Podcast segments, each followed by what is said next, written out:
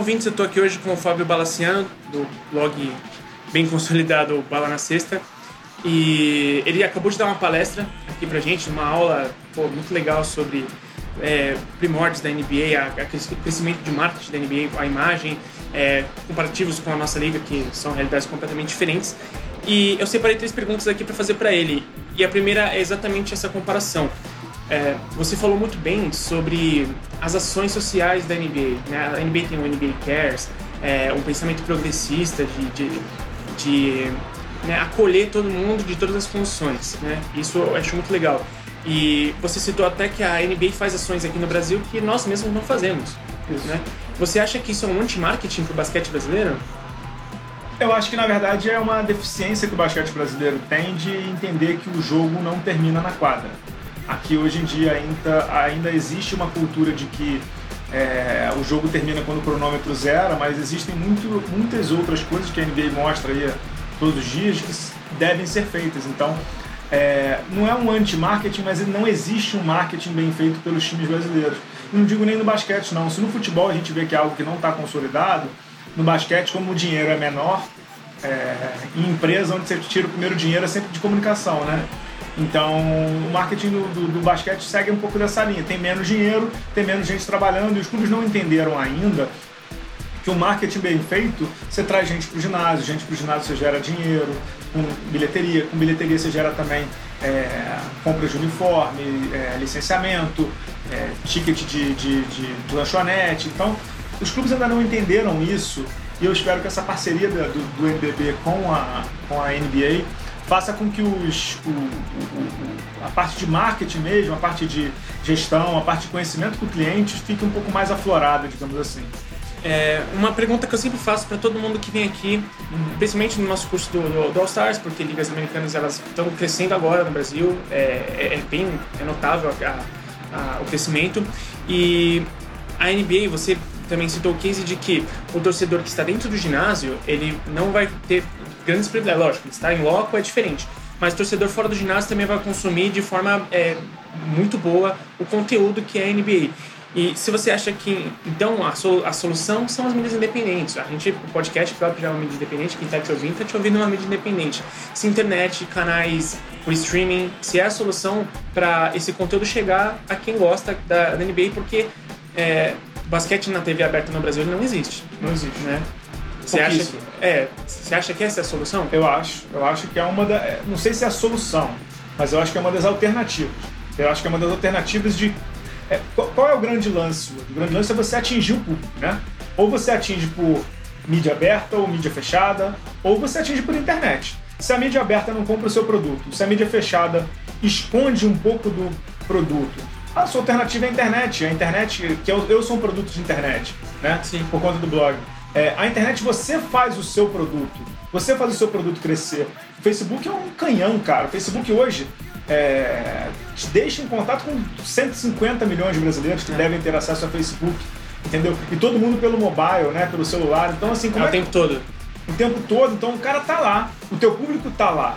Ou, minimamente, o público que você quer atingir está lá. Sim. Então, assim, como é que você faz para. Beleza, a televisão é importante? Claro que é importante. Ninguém vai dizer que não é. O jornal, a revista, o rádio são importantes. A grande vantagem da internet é que você é o piloto do carro.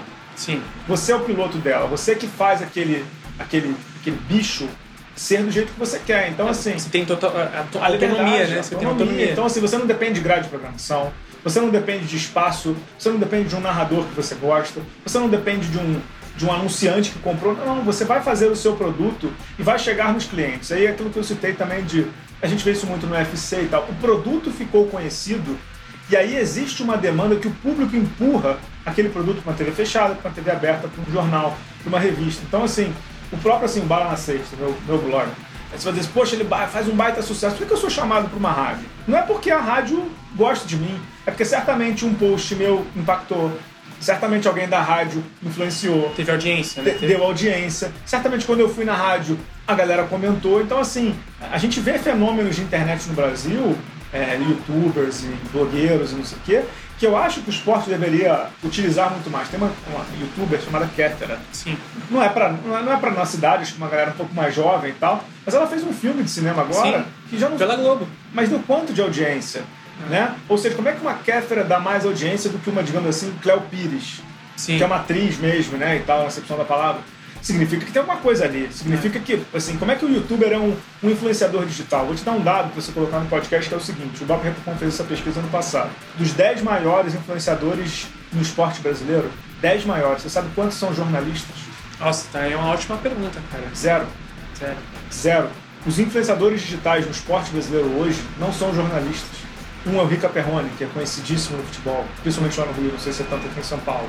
É, o outro é esse aqui que tá, Romulo Mendonça. Quando eu digo que ele é jornalista, não é aquele jornalista de redação que escreve em jornal. O Mendonça é narrador. Sim. Né? Ele é um influenciador digital. Então, assim, como é que você traz esse cara para dentro do esporte? Será que o esporte brasileiro não deveria fazer um trabalho melhor de trazer esses, esses digamos, digamos assim, esses impulsionadores digitais para mais perto? É, não, é, realmente é algo muito importante para se pensar. O, o Romulo, ele cresceu principalmente nas Olimpíadas pela narração diferente Do dele, vôlei. do vôlei. Que ele nunca tinha narrado. Exato. E, e você vê a versatilidade de um cara que é um jornalista esportivo, né? Uhum. É, e para finalizar aqui, que uma das coisas que a gente sabe que as ligas americanas, elas, é, a NFL, por exemplo, ela tem esse conceito de nivelar a competitividade. Né? Você vai fomentar a competitividade da, da, da liga para vender melhor. É pensamento muito básico e que a gente não tem para os esportes brasileiros. É, a distribuição de renda de, tele, de televisão, direito de imagem é um negócio absurdo. Eu sou corintiano e eu acho um absurdo que o Corinthians recebe e o time do Nordeste não recebe. Né? E se você acha que é, a gente está muito atrasado nesse quesito, se você acha que esse um dia vai chegar aqui no Brasil para a gente ter o esporte pelo esporte. Eu torço para esse dia chegar, mas esse dia ainda está longe. Esse dia ainda está longe porque o modelo de gestão hoje é baseado em presidente, é baseado numa eleição super viciada de federação, que por sua vez elege presidente de confederação que a gente sabe que sabe o que está acontecendo. Modelo associativo. modelo associativo, modelo é, viciado, modelo é, desestruturado, modelo que não visa o lucro. O esporte hoje, assim como a música, assim como a novela, assim como a Unilever, a, sei lá, qualquer marca, a gente citou a Unilever ali durante Sim. a palestra, né? É, Caixa, qualquer outro, esse cara faz dinheiro, gente. Assim, enquanto isso não for uma mensagem inicial da gestão, não adianta. Tudo passa por essa palavrinha chamada gestão. Enquanto os clubes não entenderem que o Corinthians tem que ser forte, claro que o Corinthians tem que ser forte, o Corinthians tem um estádio monumental no Itaquera, que eu já fui. É, mas assim, ele, ele não joga sozinho. É. E o jogo, a qualidade do jogo cai quando ele pega um. Citar o meu time para não ter problema. Quando ele pega um Fluminense enfraquecido. Sim. Entendeu? O ideal é que o jogo seja ótimo. E assim, que o jogo seja ótimo para quê? Para que você venda o campeonato. Não que você venda. O, o Sócrates, que você deve ter como ídolo, Sim. um dos meus grandes exemplos também, não de tudo, mas assim, ele tem uma frase, tinha na verdade uma frase, que era genial, que ele dizia que o Brasil é o único país do mundo que vende o artista e não a arte. Não acho. É isso. O Brasil deveria aprender a vender o seu produto e não a mão de obra.